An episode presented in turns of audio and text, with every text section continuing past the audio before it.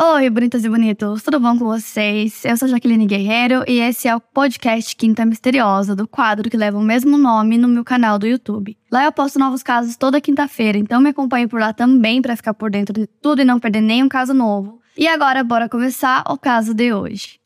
Uma dica incrível para quem viaja muito como eu é a NordVPN. VPN significa rede privada virtual e é um serviço que protege a sua ligação à internet e a privacidade online. As VPN criam um túnel encriptado para os seus dados, protegem a sua identidade online, ocultando seu endereço IP e permitem que você utilize hotspots públicos de Wi-Fi com segurança. Na minha última viagem, por exemplo, quando eu estava no México, eu usei a NordVPN várias vezes para acessar com segurança a rede do Wi-Fi nos aeroportos, hotéis e literalmente em qualquer lugar. Fora que eu tava de férias e eu queria assistir algumas séries no streaming, e quando eu tentava assistir não dava, porque a série que eu queria não tava disponível no México, tava disponível só no Brasil. Mas com a NordVPN você consegue acessar todos os conteúdos normalmente. Às vezes também tem alguns sites que não funcionam direito fora do Brasil, e com a Nord eu consigo acessar sem problemas. São mais de 6 mil servidores em 61 países. Encontre um servidor próximo para obter as melhores velocidades de VPN. Esses recursos que eu citei eu acabo usando muito em viagens porque eu sempre preciso de internet, afinal, quem não precisa, né, quando tá viajando. NordVPN é muito fácil de usar, você se conecta com um clique ou ativa a conexão automática. A velocidade é incrível e a Nord é uma das VPNs mais rápidas que existem. Uma conta NordVPN pode ser usada em seis dispositivos diferentes, fora que suporta todas as principais plataformas como Windows, Android, iOS, macOS, Linux e até Android TV. Proteja toda a sua família com uma conta NordVPN, incluindo dispositivos compartilhados. Instale a Nord no seu roteador para proteger todos os dispositivos da sua rede com criptografia. Use o recurso Kill Switch para impedir o vazamento de dados quando você perder a conexão VPN. Use o MeshNet para conectar dispositivos para compartilhamento seguro de arquivos e jogos em LAN. Navegue com tranquilidade, NordVPN não rastreia suas atividades online. E claro, para obter o melhor desconto em seu plano NordVPN, acesse nordvpn.com/barra quinta misteriosa. O nosso link também dá 4 meses extras no plano de 2 anos e um presente bônus. Não há risco com a garantia de reembolso de 30 dias da Nord. O link está na caixa de descrição do episódio do podcast.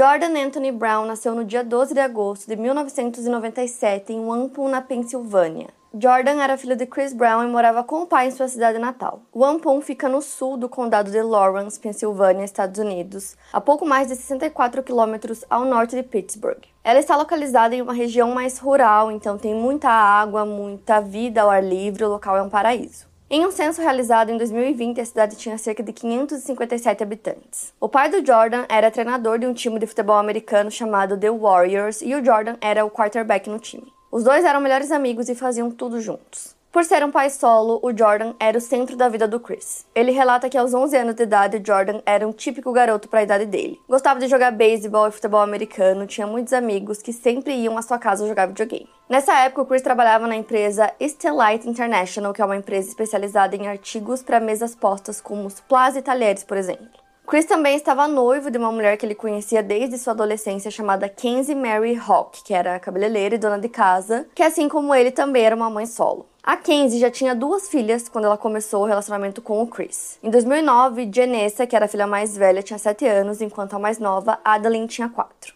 E a Kenzie tinha 26 anos. Ela é descrita como uma pessoa que gostava de todos, muito engraçada e que estava sempre com um belo sorriso no rosto. Ela também sempre teve o sonho de ser mãe e era apaixonada pelas filhas. Então a família se muda para uma casa de fazenda, eles pareciam estar se dando bem, trabalhando para se tornarem uma única família. A relação entre a Kenzie e o Jordan era muito boa, segundo ele, ele até mesmo a chamava de mãe. No início de 2009, a Kenzie estava grávida, então ela e o Chris já haviam descoberto, estavam esperando, né, um menino, já tinham até escolhido o nome, ele se chamaria Christopher. Então em fevereiro desse ano ela já estava com oito meses e meio de gravidez. E a Kenzie estava muito animada para a chegada do filho, como eu falei para vocês, ela tinha duas filhas e o Chris já tinha um filho, né, o Jordan. Então esse seria o primeiro filho dos dois juntos, como casal. E ela estava muito feliz, então ela já tinha arrumado todo o quartinho, é, montado o berço, comprado roupinha, fralda, estava tudo organizado já, ela já estava pronta para receber o bebê. No dia 20 de fevereiro de 2009, o Chris acorda um pouco atrasado, então nesse dia a Kenzie pediu para ele ficar em casa com ela, se tinha como ele ficar. E ele disse que não, então ele conta que isso é uma coisa que assombra ele até hoje. Naquela mesma manhã, a Janessa foi acordar o Jordan para que os dois pudessem ir para aula juntos. E aí o Jordan tinha um quarto que ficava no segundo andar e a Kenzie estava num quarto no primeiro andar, então assim que o bebê nascesse, eles trocariam de quartos. Tanto que a maioria das coisas do Jordan já tinham sido levadas para o quarto no primeiro andar, né, que seria o seu futuro quarto. Então, depois de ser acordado, o Jordan desce, pega algumas roupas, vai até o banheiro, se veste e ele e a Janessa ficaram na sala esperando até que a Kenzie disse para eles irem pegar o ônibus, senão eles iam se atrasar. Então o Jordan conta que eles saíram pela porta dos fundos e foram correndo até o ponto de ônibus que ficava meio que na frente da casa. Então ele tinha 11 anos, a Janessa tinha 7 e os dois ficaram lá esperando pro ônibus chegar. Isso era 8h15 da manhã. Cerca de 45 minutos depois, é, alguns funcionários que a família tinha contratado para cuidar da poda das árvores tinham chegado na casa. Então era por volta de 9 da manhã. E aí eles percebem que a Adeline, que era a filha mais nova, da Kenzie, tinha 4 anos de idade, ela estava chorando na porta. Então eles, né, se aproximam para ver o que estava acontecendo e ela fala que a mãe dela estava morta. Eles ligam pro 911 e aí o cabo da Polícia Estadual da Pensilvânia, Jeffrey Martin, é o primeiro a chegar no local. Então ele entra na casa e, a princípio, ele acredita que aquela chamada era uma chamada médica. Então ele vai até o quarto da Kenzie. Então, logo depois dele, alguns outros policiais também chegaram e todos eles acreditavam que, como eu falei, era uma emergência médica. Então eles não mexeram nela, não tocaram no corpo dela. E eles achavam que ela tinha sofrido uma hemorragia. E aí o legista chega no local também, como eu falei, eles não tinham mexido no corpo dela, porque eles também queriam preservar a cena, porque eles tinham essa teoria inicial, mas eles não sabiam exatamente o que tinha acontecido. Então o legista chega, começa a fazer algumas fotos, né, no local e ele percebe que tinha alguma coisa estranha. Ao observar o corpo dela com um pouco mais de atenção, ele percebe que ela havia levado um tiro na nuca. Ao se darem conta disso, eles tentam reanimá-la, mas já era tarde demais, então a partir desse momento eles começam a tratar o caso como um caso de Logo em seguida, a polícia entra em contato com o Chris, ele estava trabalhando, né? E aí eles pedem para que ele volte para casa imediatamente. Assim que ele chega no local, é, a polícia informa né, o que tinha acontecido.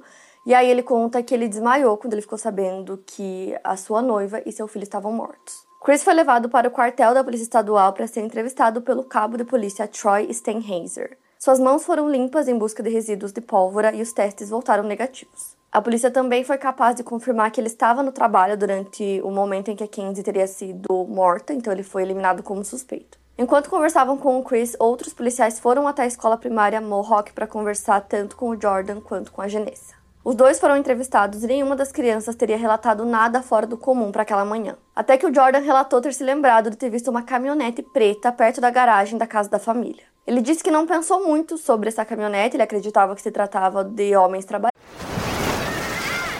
Hear that? Believe it or not, summer is just around the corner. Luckily, Armorall, America's most trusted auto appearance brand, has what your car needs to get that perfect summer shine. Plus, now through May 31st, we'll give you $5 for every 20 you spend on Armorall products. That means car wash pods, protectant, tire shine, you name it. Find out how to get your $5 rebate at armorall.com. Armorall, less work, more clean. Terms apply.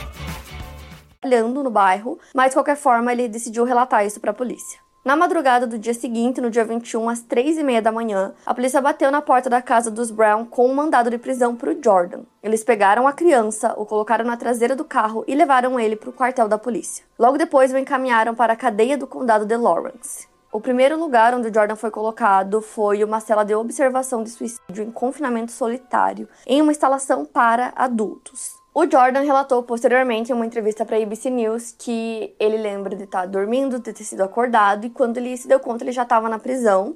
É, ele sabia que a madrasta tinha sido morta, mas ele não sabia que esse era o motivo pelo qual levaram ele para cadeia. A foto que a polícia tirou dele se tornou muito famosa e ele teria chorado a noite inteira antes de tirar aquela foto. Segundo a polícia, na segunda vez que eles conversaram com o Jordan, a versão que ele deu dos fatos mudou um pouco.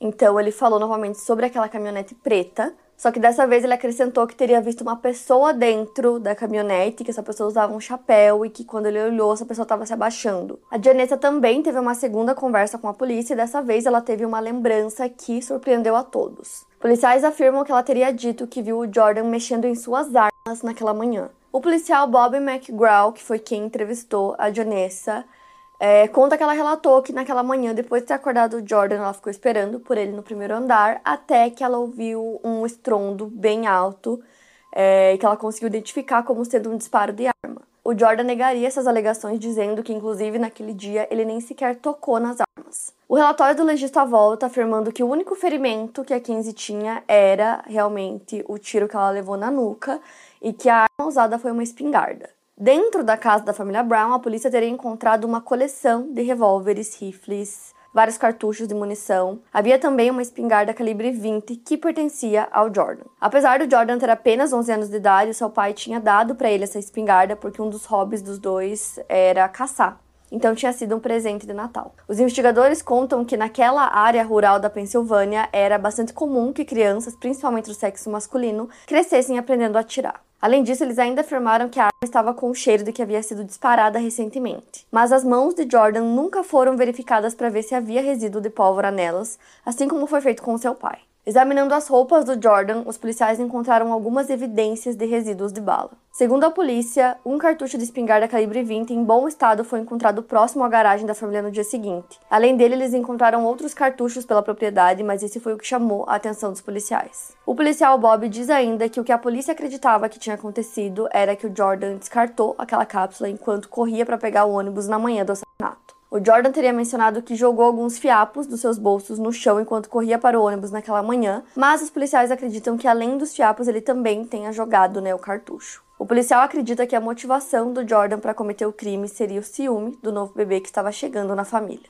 Já o Jordan afirmou que ele não sabia exatamente o que tinha acontecido com a Kenzie e que ele só soube efetivamente que ele estava preso pela morte dela quando ele tinha por volta de 13 ou 14 anos. Ele foi acusado dos assassinatos de Kenzie e do bebê que não tinha nascido e ele foi acusado como adulto. Para a investigação, a evidência circunstancial mais forte foi dada à polícia pela Janessa. O funeral da Kenzie e do bebê Christopher foi realizado quatro dias depois de suas mortes, no dia 24 de fevereiro. O promotor John Bongivengo disse a repórteres logo após a prisão de Jordan que estava confiante em seu caso contra ele. Na época, as manchetes chamavam o Jordan de o menor monstro da América. Esse apelido teria aumentado à medida em cima do caso e trazido uma presunção de culpa que acompanhou o Jordan durante todo o seu processo. E uma informação que é muito importante é que logo no início da investigação, o Chris conversou com os policiais e ele disse que eles deveriam investigar um homem chamado Adam Harvey, que tinha sido namorado da Kenzie antes dele, que eles tiveram um relacionamento de seis anos. Segundo o Chris, quando perguntaram para ele se tinha alguma pessoa que poderia querer machucar a Kenzie, alguma coisa do tipo, a primeira pessoa e a única, na verdade, que veio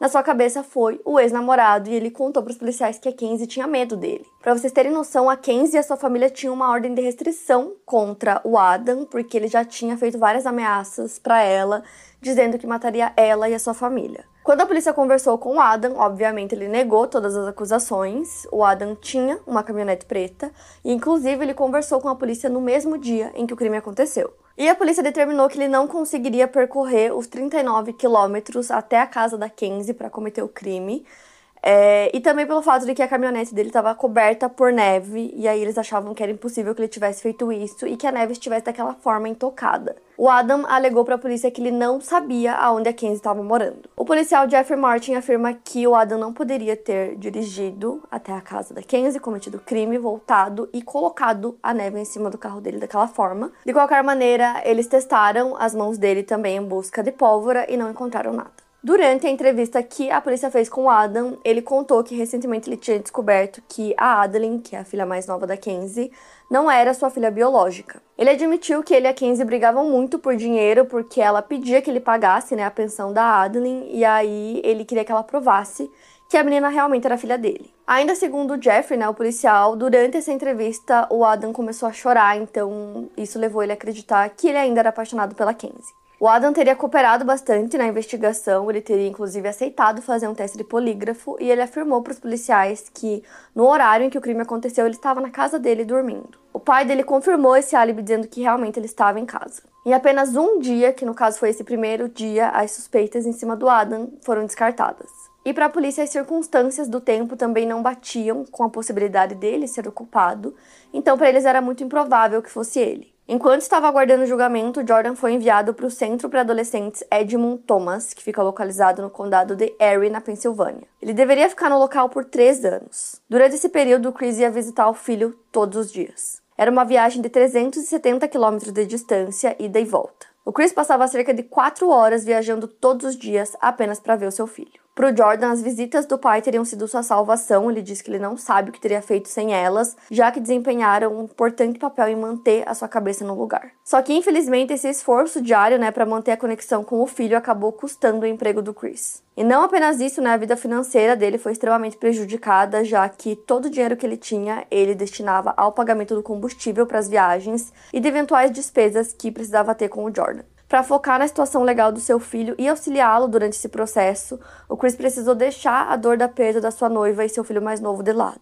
Ele diz que não teve a chance de sofrer da maneira adequada. Enquanto estava detido, Jordan passava o seu tempo lendo os livros que o seu pai levava. Ele estava sempre com um dicionário ao lado para estudar as palavras que ele não conhecia, e segundo ele, o que fazia o tempo voar era a leitura. E enquanto o filho permanecia no centro para adolescentes, o Chris perguntou inúmeras vezes ao Jordan se ele havia realmente matado sua quase madrasta. O Chris dizia para o filho que, mesmo que ele fosse o culpado, nada mudaria entre os dois, numa tentativa de convencê-lo a confessar, caso ele tivesse feito. Mas, segundo o Chris, o Jordan manteve sempre a mesma versão que contou desde o primeiro dia. Mesmo com o Jordan negando o envolvimento no caso, a família da Kenzie acreditava que ele era sim o culpado e que deveria ser julgado como adulto, recebendo a punição máxima. A Debbie Hawk, que é mãe da Kenzie, disse ao programa 2020 da ABC News, entre aspas, Jordan é um assassino. E eu direi isso. E seu pai precisa ir a um espelho todas as manhãs e olhar para esse espelho e dizer: Eu sou o pai de um assassino.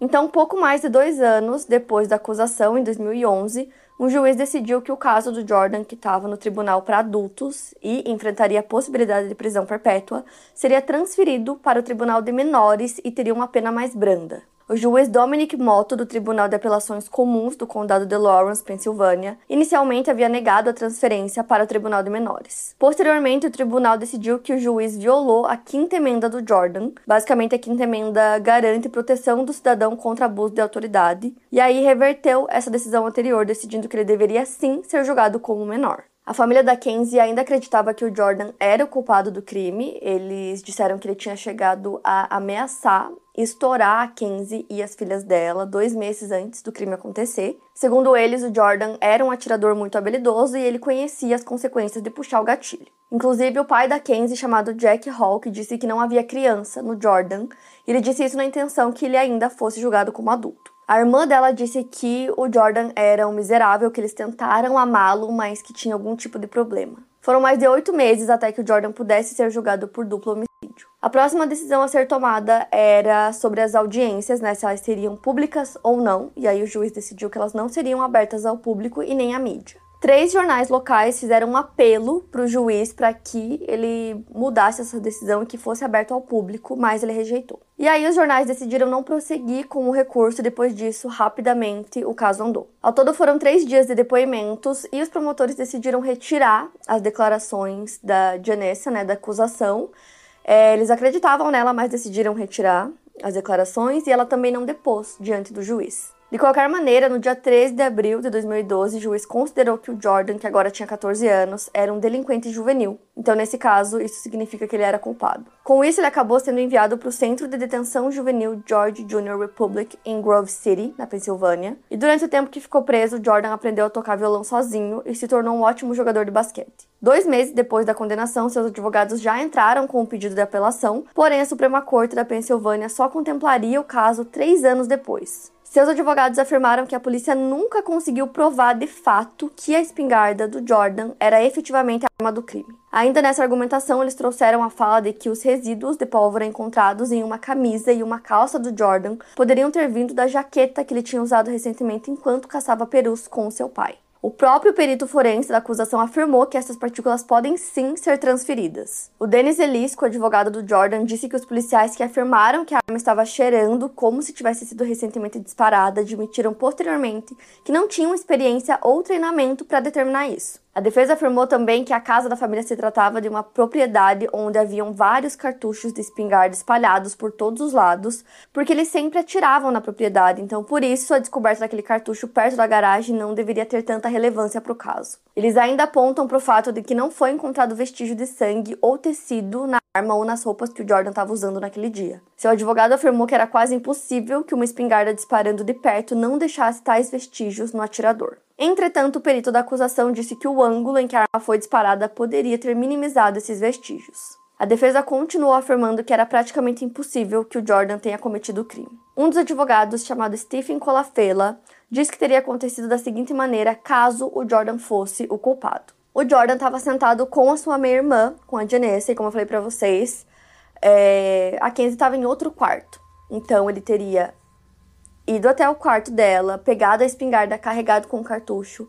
atirado, ela morre. Ele teria levado a espingarda para o lugar, teria limpado qualquer tipo de resíduo que tivesse ficado nele, teria descarregado a arma, feito tudo isso, voltado para onde a Janissa estava, para aí os dois irem para a aula. Então ele teria que fazer tudo isso sem deixar nenhuma pista. O advogado diz que o que levou à prisão do Jordan foi a declaração da Janessa, né, que ela deu naquela segunda conversa com a polícia. Então, como eu falei para vocês, os promotores decidiram descartar aquelas declarações, mas decidiram seguir com o caso de qualquer forma, baseando-se nas provas forenses. No total, o Jordan ficou sete anos detido, então ele foi solto em 2016, quando ele completou 18 anos. Apenas oito anos e meio depois da sua prisão inicial, seu caso foi apreciado pelo Supremo Tribunal da Pensilvânia em novembro de 2017.